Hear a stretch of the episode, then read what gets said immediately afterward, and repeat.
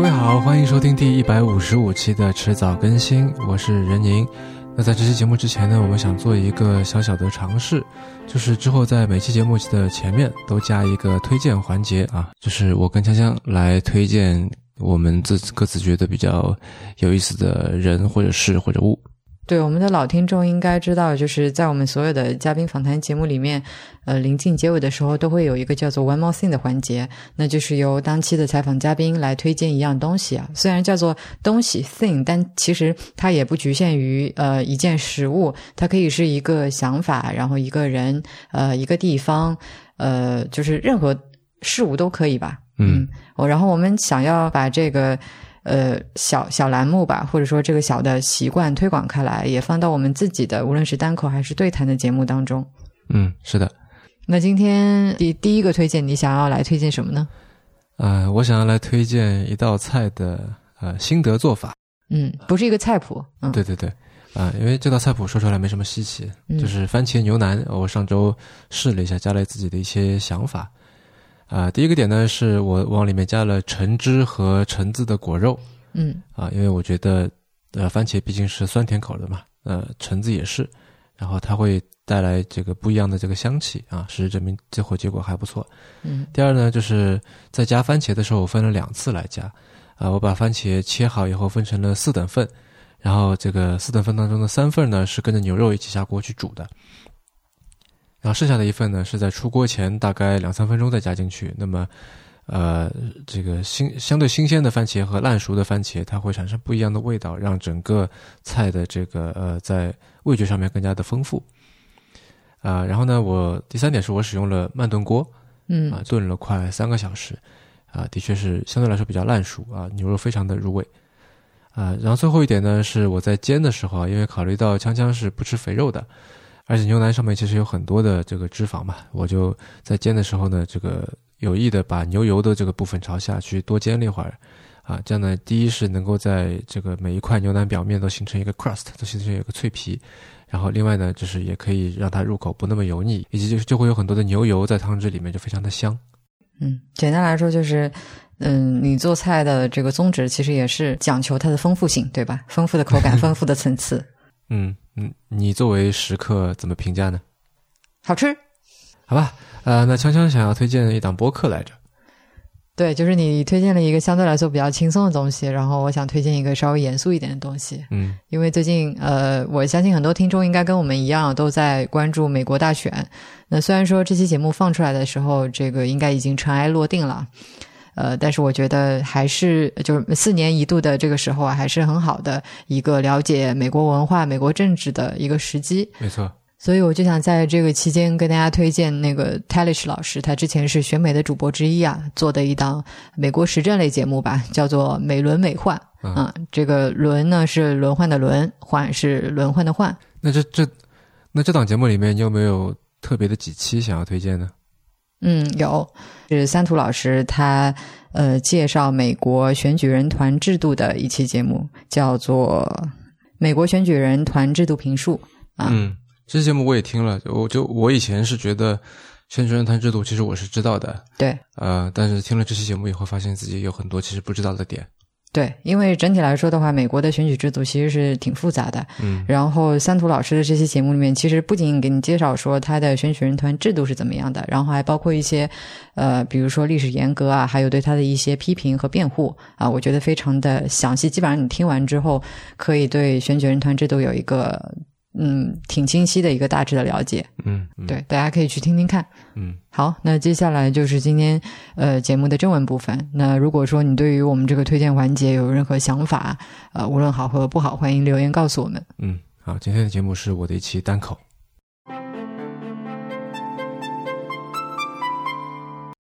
呃，这期节目准备的时间是在十月末。那接下来一段日子里，最令我关注的大事有两件。一件是中国共产党第十九届中央委员会第五次全体会议，啊，也就是简称的这个十九届五中全会。一件呢是中国共产党第十九届中央委员会第五次全体会议，也就是简称的十九届五中全会。呃，今年是“十三五”规划的最后一年啊，明年也就是“十四五”规划的开局，也是中共建党一百周年。而且呢，二零二二年就是中共二十大，所以这是一次很关键的会议啊。那么另外一件呢，自然就是美国的总统大选。嗯，一个是闭门会议，一个是公开选举啊。那当然了，等你听到这期节目的时候，这两件事情都应该已经尘埃落定了。而无论你是不是像我一样，平时比较关注科技业界的动态啊，相信在今年的夏天，你都看到了一则新闻，那就是美国国务卿蓬佩奥在八月五号宣布进一步扩大净网啊 （Clean Network） 这个行动的，他推出了五条新的战线。目的呢是要保护美国的关键通信和科技基础设施。那这也是在美国今年四月二十九号宣布开始五 G 清洁通路行动倡议，也就是 Five G Clean Path Initiative 这个基础上面呢，对于中国科技公司采取的进一步的限制吧。嗯，我概括了一下他的说法哈。呃，净网行动的这个五条新战线呢，大概是这样的：第一条，清洁运营商，也就是 Clean Carrier。啊，就是确保不受信任的中国性运营商未与美国电信网络连接。啊，因为这个这一类中国运营商对美国国家安全构成威胁，所以呢不应该提供往返美国的国际电信服务。那第二条呢是清洁在线商店啊，Clean Store，也就是从美国移动商店中删除不受信任的中国应用。啊，因为中国的这些 apps 就威胁着美国的隐私啊，传播性这个病毒啊。呃，虚假信息啊之类的。第三呢是清洁应用程序 （cleanups），啊，就是防止跟刚才那个第二条有点反着，就是防止不受信任的中国这个手机制造厂商在它的应用商店里面去预装受信任的应用程序。呃，他说中国华为公司正在利用美国和外国领先企业的创新和声誉进行交易。那么这些公司呢，应该从华为的应用程序商店里面去把它的这个应用程序给下架掉。第四是清洁云 （Clean Cloud），也就是要防止美国公民最敏感的那些个人信息啊，当然也包括新冠肺炎疫苗研究在内的企业的那些知识产权被存储和处理在这个外国对手公司可以访问的基于云计算的系统里面，比如说百度、阿里巴巴和腾讯的那些云服务。第五呢，叫清洁电缆啊，Clean Cable，也就是要确保美国连接到国际互联网的海底电缆不被颠覆、不被破坏、不被用于中国的大规模的情报搜集。上面的这样的举措是不是公平、合法、合理？它背后隐含的指控是不是成立？当然要打上很多的问号。呃，迟早更新毕竟不是时政评论节目哈，在这里就不展开了。但他们 clean 这个 clean 那个的，倒是让我想到去年看的一个 Netflix 出的纪录片，叫 Minimalism: A Documentary About the Important Things。嗯，中文翻译叫极简主义：记录生命中的重要事物。虽然标题是极简主义啊，但它其实跟艺术上的极简主义没有关系。更准确的标题呢，我觉得应该是极简主义生活。而为什么我会想到这部纪录片呢？因为极简主义生活是非常向往 clean 的。啊，或者说，也许用日语的这个 “kile” 更更贴切。嗯，“kile” 这个词有的时候是写成假名的哈。如果写成汉字呢，就是“奇丽”，呃，就是这个绞丝旁的那个一个奇怪的“奇”，然后“丽”就是美丽的“丽”，奇丽。这个词的意思比较宽泛哈，在很多语境下面呢，就翻译成漂亮。比如说，我记得大家的日本语里面，这个最前面几章哈，有一个例句：“sakura wa kile na hana desu”，啊，樱花是种漂亮的花。我还记得当时划过重点啊，kili 虽然是 e 结尾，但其实是个 na 形容词。学过日语的朋友肯定知道我在说什么哈。嗯，说回来，kili 还有不少不少这个别的意思啊，但都是跟这个呃没有杂质、很纯洁这这个意思相关。比如说清晰的声音啊，清冽的空气啊，一段这个界限清楚的关系啊等等，就是那种呃一尘不染、一丝不乱。然后这个营造出来的那种干净整洁、毫无杂质的那种美，而 clean 或者 kile 就是极简主义生活的终极目标。那这部标题叫“极简主义”的片子是讲什么的呢？啊，或者说极简主义生活到底是什么呢？嗯，虽然名字里面有主义啊，但片子里面的极简主义，它似乎无法被清晰的以哲学概念的形式去定义下来。嗯，它我觉得就是一种生活态度啊。那这部片子呢，是围绕着两个自称极简主义者的人，他们写了一本关于极简主义生活的书，然后呢，在美国全国各地跑来跑去推广这本书的旅程，这样展开的。嗯，这两个人呢，觉得我们很多的不幸福、不快乐，来自于欲望太多，来自于想要的东西太多，或者拥有的东西已经太多啊。那么他们希望生活中每样东西都有非常明确的目的，啊，不要有多余的东西。你做购买决策的时候呢，必须要向自己证明它此时此刻的合理性。呃，如果一样东西无法证明它对你当下生活的价值，就必须被毫不留情的在某种类似提纯的这么一种过程当中吧，被舍弃掉。他们觉得更少的东西意味着更少的混乱，也意味着更少的压力。那么片子的副标题啊，A documentary about the important things，那就是说。被留下来的是重要的部分，然后呢，被抛弃的都是无足轻重的东西。嗯，电影里面或者片子里面啊，这两位主持人很骄傲的在镜头前面阐述，说他们看穿了这个社会，看穿了资本主义在依靠消费来剥削人性，他们觉得不必在意商业媒体的这个鼓吹，不要被品牌营销的这些宣传所欺骗、所蒙骗。然后电影里面叙述呢，他们在外面东奔西跑了一年啊，但是行李很少。随身带的东西呢，用一个单肩包就能装得下来。他还给你展示了这个包里面都是些啥，然后这个电影里面还展示了他们两个人去到各地，都受到读者读者的欢迎，反响非常好。极简主义生活呢，它的接受度很高啊，也给出了一些例子，就有一些人呢，因为实行了极简主义生活，把原本这个他有的很多东西都扔掉了，都处理掉了，结果心理状态甚至生理状态都变好的这些例子。呃，我身边有些朋友也认同极简主义的这个生活方式，并且正在尝试以极简主义的思路去看待自己的人生。嗯，公平的来说呢，这部片子里有许多能站得住脚的观点啊，有可能尤其适合现在这个各种促销活动密集出现的年底时期啊，双十一、双十二什么年货节什么的。但它其实让我想到去年，也就是二零一九年冬天，著名的文化学者巫红。啊，他之前在哈佛大学，现在在芝加哥大学了哈。巫红出了一本书，叫做《物尽其用：老百姓的当代艺术》。那为什么说起这本书呢？因为这本书里呈现的完全是极简生活的反面。这本书其实是关于一个展览的，啊，展览的标题跟书的标题一样，也就也是物尽其用。呃，巫红是策展人，然后艺术家呢是宋冬，而那这次展览的另一个特殊的主角叫赵香元。啊，她是宋冬的母亲，而物尽其用展览的呢，就是赵香元多年以来像千千万万勤俭持家的中国妇女一样，本着物尽其用这样的原则所保留下来的大量的生活物品的集合。啊，宋冬把它们分成叫衣食住用四个方面，然后有各种各样的锅碗瓢盆生活用品，你能想到的、想不到的都有。啊，甚至有很多在大多数人看来，也在我看来，应该会属于垃圾的东西，他也这个收集下来，然后做了展出。哎，那本书的主体其实是第二部分，啊，其实是赵香元和宋冬的对话，然后讲的呢是他们俩关于在这些物体上面的这些记忆，啊，比如说关于童年啊，关于已经逝去的这个父亲啊等等。嗯，哪怕仅仅通过阅读，你也可以感觉到非常浓郁的亲情在里面啊，很感人。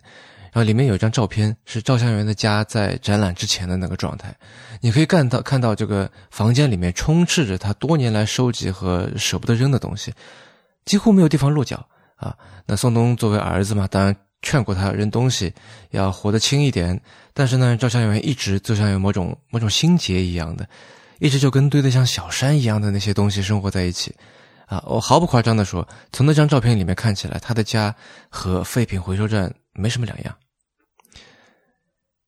然后当时在看着那本书啊，就是看着那些呃罗列铺陈开来的展品的照片，看着他们俩的这个呃对话，嗯，我能想到，如果我是宋冬啊，看到我的母亲把家里塞得满满当当的，我觉得我应该。也会去说他啊，可能会给他看《极简主义》这部电影啊，啊，劝他要 clean 一点，要 k i l l 一点，啊，甚至把他那些东西偷偷的或者说强硬的去丢掉一部分。但我不会去想到去做一个展览，这是我在反反省自己的一点哈啊，当然不是说我做不到一个展，我当然也不是宋冬那样的艺术家，呃，我觉得这里最大的区别啊是宋冬没有采取那种包括我在内吧，许多人会也许会用的那种居高临下的。那种 condescending 的视角，就我会比较居高临下的看，是因为我下意识的觉得，让家里塞满垃圾这样的生活是一种病态的、错误的、劣等的、低端的生活，啊，是毫无疑问是需要被被治疗、被纠正、被优化、被提升的。那这当然是一个极端的例子，但是绕了这一圈呢，我们就到了这期节目的标题啊。我觉得极简主义生活里面存在着某种法西斯倾向。刚才大致说了极简主义生活哈，那究竟什么是法西斯主义呢？这个问题非常复杂，嗯，在二战之后呢，其实法西斯主义慢慢的变成了一个坏人的代名词，它的含义也随着时间和语境在发生微妙而且非常广泛的变化。那显然了，上世纪中叶，这个美国民谣歌手 Woody Guthrie 在吉他上面贴 “This machine kills fascists” 的时候，他所反对的那个法西斯主义，跟现在被特朗普在 Twitter 上定义为这个恐怖组织的 Antifa，他们所反对的法西斯主义，不完全是一个东西。而也许我们在这期节目里面也没有必要来深究法西斯主义的全面定义啊、历史沿革这些东西。呃，我倒是想来说说我所谓的法西斯倾向是什么。首先，我觉得法西斯主义啊，或多或少有着民族主义的成分，或者是有着民族主义的一个一个侧面、一个面相哈。呃，民族主义者会跟你说，我们的国家是独特的啊，对于我们的国家或者民族，我们都有着特殊的责任。而一个典型的法西斯主义者会跟你说，我们的国家不但是独特的，而且呢是至高无上的。我们不但对他有责任，而且这个责任呢是排他性的。什么叫排他性？就是除了国家，其他任何人和事都是次要的。嗯，写《人类简史》的那个尤尔·赫拉利做过一个 TED 演讲啊，他举过例子。嗯，他说法西斯主义者会怎么样去评估一个艺术作品呢？他们怎么样去决定一部电影的好坏啊？非常非常简单，就是一个衡量尺度。如果这部电影为国家利益服务，它对国家利益有利，那它就是一部好电影。如果这部电影对国家的利益没有好处，那么就是一部烂电影，一部烂片，啊，仅此而已。那么与此类似的，法西斯主义者会怎么样决定学校里面这个应该给孩子教点什么东西呢？还是非常简单啊，只有一个尺，只有一个尺度，就是你教给孩子的东西，你教育的东西是对国家利益有利的，那么就是呃应该教的啊。真相往往一点也不重要。所以我们可以看到，法西斯主义在思想层面上面是一种简化。啊，他追求的是向着这个打引号的本质的一种回归，就像极简主义者在生活中所追求的那样。嗯，我忘了在哪里看到啊，就是说这个《零零七》电影里面的坏人呢，家里面都是意大利极简主义风格的装修。我没有没有求证过，但我现在想想，就如果是真的的话，我也不会感到吃惊啊，因为在这样的商业电影里面啊，反派角色一般都是被标签化的啊，那么编剧都会给他某一种执念了，就我一定要毁灭世界或者怎么样。因为只有这样呢，角色才能够快速简单的给立起来，而极简主义是需要强大的内心的或者说执念的啊，因为极简主义对于身处后现代在消费主义盛行的资本主义环境下面的我们而言，是一种自发的对自我欲望的压制。那这种压制需要非常强大的意志力，而如果你自己没有那么强大的意志力呢，你就要去这个寻求外援，你就要去寻求外界的依据。这就为法西斯主义的倾向提供了动力，啊，那当然，极简主义生活显然是这个不涉及到某一个民族的，但如果我们稍微想深一层，民族主义的核心是什么？民族主义的核心难道不是一种基于某种现实产生的抽象概念，然后以此概念为基础去建立自我认知吗？对吧？比如说我出生在中国，那所以哪怕我对中国历史啊、古代文学啊等等所知甚少。哪怕最近这三四十年来的经济发展跟我的关系也不大，但这并不阻碍我以这些东西这个为豪啊，觉得中国古代历史光辉灿烂，现代社会国力昌盛。因为我出生在这个国家的国境线内，所以我天然就有权以此为豪。而且虽然我们在面上说啊，各个民族、各个国家都是平等的，但民族主义显然是还有某种等级的啊。我不去展开啊，但粗暴点说，它是有“老子天下第一”这种感受在背后的，对吧？因为显然嘛，就像网上经常在说的，没有对比就没有伤害，没有对比也就没有自豪。所以，民族主义的核心，或者说民族民族主义的目的是营造并且维持一种集体优越感。啊，我是这个群体的一员，我就高人一等。这是民族主义的核心和目的，也是法西斯主义的基础。那当然了，不要误会哈，我不是说集体优越感就是法西斯主义，它只是一个基础。同样的土壤可以长出完全不一样的作物，对吧？那不过根据我的观察呢，类似的现象哈，在极简主义生活的这个拥趸群体里面，以一种特殊的形式存在。我看到过很多以极简主义去生活的人，他们是以怎么说呢？很以某种看透了生活的本质这么一种状态为好的。我非常认可极简主义生活，反对消费主义的那部分态度。但就像民族主义可能有积极的一面，但也可能会造成问题一样，极简主义也会有类似的情况。就它不像是一个人吃苹果，一个人喜欢吃橘子，或者一个人喜欢红色，一个人喜欢绿色那样，它是平行的，是不分好坏的选择。根据我的观察以及这个极简主义这个电影给我的感受，极简主义者是以某种类似好像就我看透了生活的本质这样一种状态而引以为豪的。他们会觉得拥有很多物品的生活是不值得过的，或者说是有问题的。啊，这个充满了欲望的生活是是非常堕落的。我觉得有这种感觉。啊，极简主义者认为自己的选择是更优的，是一种更加值得过的生活，而那些，呃，叫什么呢？非极简主义的生活吧，是一种病态的、错误的、劣等的、低端的生活，是需要带着一种好像我是为你好这样的心态去被治疗、被纠正、呃，被优化、被提升的，甚至值得人像传教一样，满世界的去跟大众去布道的。这里面显然有一种标签式的集体优越感存在，而极简主义生活是基于这样一个 assumption 啊，这样一个前提假设的，那就是生活可以被简化啊，这个就像影片里面展现的那样子，一个人一年的所需、一年的行李可以并且应该被装在一个小包里面，并且他还过得特别快乐和满足啊，每个人都可以并且应该这么做，但是真的吗？这是一个真相，还是一个良好的愿景？那换句话说，是一个你愿意相信可以实现的希望呢？我们都知道，社会当中每个人都有多重的身份，也都对这个不同的群体有着不同的这个忠诚感、归属感啊。例如说，一个人忠于他的国家，同时呢，也忠于他的家庭，忠于他的老乡和同学，忠于他的职业啊。那往大里再说呢，就是忠于整个人类群体，忠于追求。这个真理和良善，忠于爱与和平等等呢？嗯，不同的身份和不同的忠诚感之间啊，有的时候会有协同效应，但是呢，也常常会因此而导致冲突和困惑。比如中国人老话说嘛，“忠孝难两全”，对吧？呃，这显然就是一件非常复杂的事情。而法西斯主义呢，希望人们试图去忽略这些复杂的东西，使自己的人生简单化啊，越简单越好。嗯，法西斯主义是否认除了国家身份以外的其他所有身份的这个意义的。刚才说了排他性嘛，对吧？他坚持，嗯，人们只对自己的国家承担着责任，甚至可以说是某种义务哈。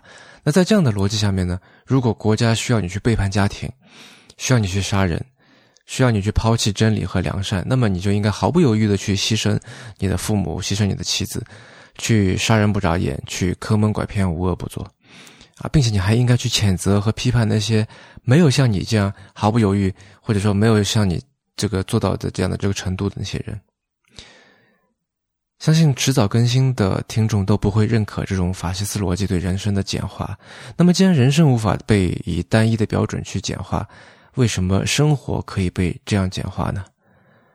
那极简主义生活嘛，在名字里面就非常明确的表示，它是以极端的简化为核心的。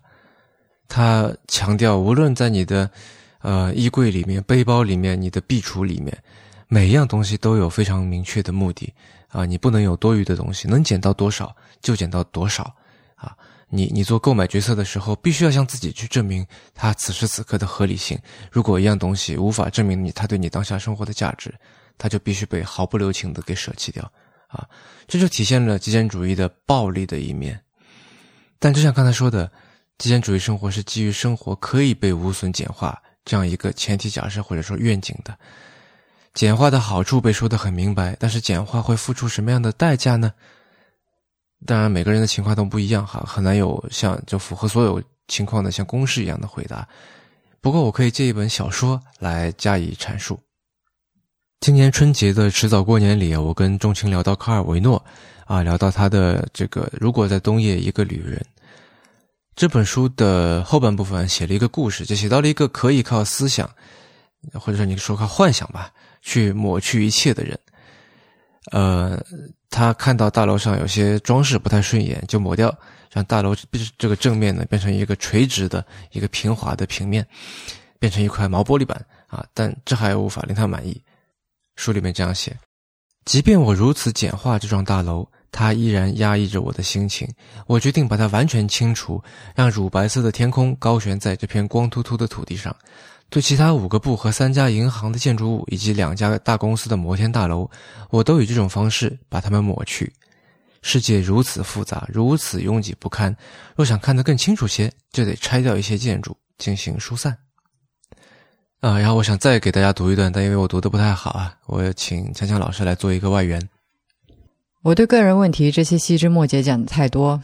但不能因此认为我在取消什么、保留什么时，主要考虑我个人的眼前利益。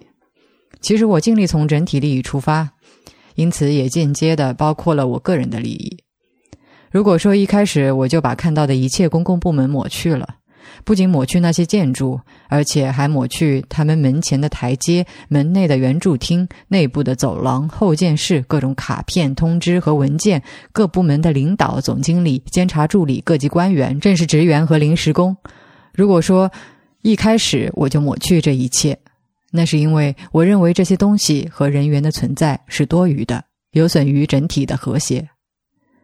现在是职员们下班的时候。他们穿上带人造毛衣领的大衣，扶上公共汽车。我一眨眼，他们就不存在了，只有远处空荡荡的街道上还剩下少数几位行人。因为我已从街上把汽车、卡车和公共汽车都抹去了。我喜欢看见街道上路面平整且无任何东西，就像地质球的球场。然后我取消兵营，取消警察，取消警察局。一切穿制服的人都消失了，仿佛他们从未存在过。由于我一时粗心，发现火警、邮差、清洁工和那些不应遭此待遇的人也被我抹掉了。事情做了就做了，不能老在那里吹毛求疵。为了不引起麻烦，我急忙又取消了火灾、垃圾和邮件。邮件归根结底只会给人带来麻烦。我检查一下医院、诊所和养老院是否已全部消除，因为我觉得抹去医生、护士和病人是唯一能使人健康的办法。然后再取消法庭、法官、律师、被告与原告，取消监狱、囚犯和看守，取消大学和大学教师，取消科学院、文学院和美术院，取消博物馆、图书馆和文物馆，取消剧院、电影院、电视和报纸。谁要用尊重文化来阻拦我？那他就打错算盘了。最后轮到长期以来企图决定我们生活的经济机构，那有什么不可以？从食品店到奢侈品商店，我一个个把他们消灭。先撤去他们橱窗里的商品，拆除他们的柜台和货架，取消那里的售货员、收款员和班组长。顾客们可能一时感到茫然，把手伸向空中，看着购物车飞向天空。最后，连他们自己也消失在虚无之中。我再从消费到生产，取消轻工业和重工业，取消原料与能源。那么农业呢？也取消。为了不让人说我要倒退到原始社会中去，我把狩猎和渔业也统统消灭。啊，谢谢谢强老师。那刚才那段话，抹去这个，抹去那个，通通消灭啊，听起来很痛快，对吧？但如果你读下去啊，就会发现，用抹去这种方式去对待一切你不喜欢的事情以后，很多美好的东西也会消失。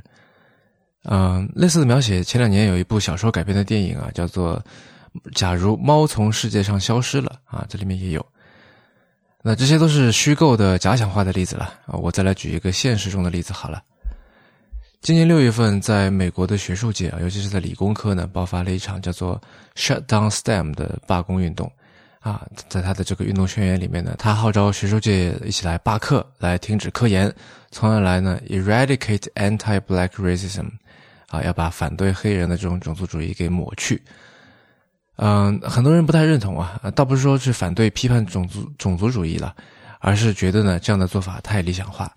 那种族主义也好，对黑人的这些歧视也好，要精确消除他们，而尽量不伤及无辜，尽量少付出代价，显然是一个长期的讲策略的一个斗争过程。靠简单粗暴的罢工罢课，能在短时间内像你用抹布抹掉桌子上面的脏东西一样去抹掉种族主义吗？显然是不太可能的。最有可能的结果是，科研工作耽误了，而种族主义呢，则更加成为一种不可言说的政治正确，在更长期的时间尺度里面，造成更深的裂痕和隐患。杨建群在前几年写过一本很好的书啊，叫《五四的另一面》，标题是《社会观念的形成与新型组织的诞生》。他在里面说到一点，就是我们说起五四呢，总说德先生、赛先生，对吧？就是这个民主和科学嘛，因为这是当年陈独秀在《新青年》里面提出来的。但其实呢，当年在德先生、赛先生之外啊，还有胡适提出来的利先生，就 liberty 啊，自由，和吴志辉提出来的莫小姐啊，morality，就是呃，道义、伦理，或者翻译成品行吧。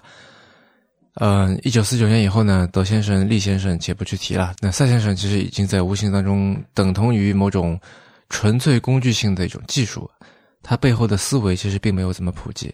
而在当下的中国社会，莫小姐的缺席更是成为了很多普遍问题的来源。那什么是莫小姐呢？呃，简单用中文的概念来说，就是叫私德。那吴志辉为什么要强调莫小姐呢？因为无论自由、民主还是科学。他们落到个人生活和个人工作的层面，他能不能发挥效果，跟私德的关系都很大。那你可能会说，为什么要强调呢？难道在难道在这之这之前，中国人不讲私德吗？当然不是，中国人当然是有礼义廉耻那套私德那套东西的，但那是基于儒家的德君行道那种思想的私德啊，是一种僵化的、单一标准的、内涵暴力的私德。那为什么说暴力？那比方说进猪笼，对吧？多的我就不多说了。而极简主义生活里面的法西斯倾向的这个问题啊，也是类似的。它是标准单一、内涵暴力，而且这个非常以自我优先，甚至是排他的。呃，林郑月娥以前说过，这个他批评啊，香港年轻人是呃，they have no stake in the society。嗯，香港的事情我不打算在节目里面讨论，但这句话单独拎出来，也可以作为对极简主义生活的一种描述啊。像之前所说的嘛，作为极简主义者，你必须要向自己证明某拥有某件东西，你的某件拥有物啊，此时此刻它对你的这个合理性。而在砍掉所有的外延以后呢，剩下来的核心就是个人主义。嗯，也许你会说，只要每个人把自己的这个事儿做好，把自己这个分内事儿管好。社会也会变得更好。这句话在二十年前可能成立，但是在现在这个分崩离析的世界里面，我们需要的是标准丰富、非暴力、以多层次的这个感情来构建的关系。然后我们用这种关系来弥补、来衔接种种的裂痕。啊，尤其是我们现在有这么强的这个本质情节啊，我什么五分钟带你看完一部电影啊，一张图总结苹果苹果发布会啊，还有各种缩写啊，活久见、也清洁什么的。嗯，no stake 有问题，stake 标准单一也有问题，排他性就更加有问题。爱尔兰有一样著名的国宝啊，藏在都柏林的这个三一学院图书馆里面，它是一套九世纪的新约福音书手抄本，它被叫做凯尔斯书啊，Book of Kells 啊。那这套书里面有许多非常精美的插图，当中最有名的一幅叫 Cairo 啊，也就是古希腊语基督开头的这个两个字母。嗯，Cairo 其实经常会在宗教场合里面出现啊，有些宗教画里面，有些这个浮雕里面就有一个像是英文字母 P，啊，下面结合了一个英文字母 X 的这么一个符号，那个就是 Cairo 符号。那据说最早是罗马皇帝君士坦丁用在自己的这个军旗上面的哈。呃，死亡搁浅里面不是有一个 Cairo Network 吗？我觉得应该也是这个意思。啊，顺便一提，这个 Cairo 还有个 Unicode 的符号，这它是可以打出来的。那说回凯尔斯书里面的这幅 Cairo。你会看到作者在完成整体构图的这个同时啊，把这幅画填充的非常非常满，到处都是丰富的细节和绚丽的这个色彩，啊，几乎没有任何的空白。而科尔斯书里面其他这个非常精美、非常漂亮的那些插图也都有这个特色，字母里面套图形，图形里面有嵌入字母等等等等。嗯，我读过复旦大学的戴从容教授的一个解读啊，他说这么做呢是为了体现上帝创造的这个世界的丰盈。让你一眼看过去难以穷尽，从而产生崇高感。图里面有很多元素，说实话看不出来画的是什么，有什么意义啊？这个也许就是单纯的几何线条，它没有什么意义，似乎拿掉也没有什么问题。但所有这些结合起来，就形成了一幅你可以盯着看很久很久，那么摄人心魄的图画。这时候你才会发现，在这个超越常态的繁复里面，没有一笔是多余的。嗯，我没有任何宗教信仰，但有的时候，当我看着这幅画，我就会想到我们的人生。好了，之前在一百五十三期聊了丰富，那今天一百五十五来聊极简。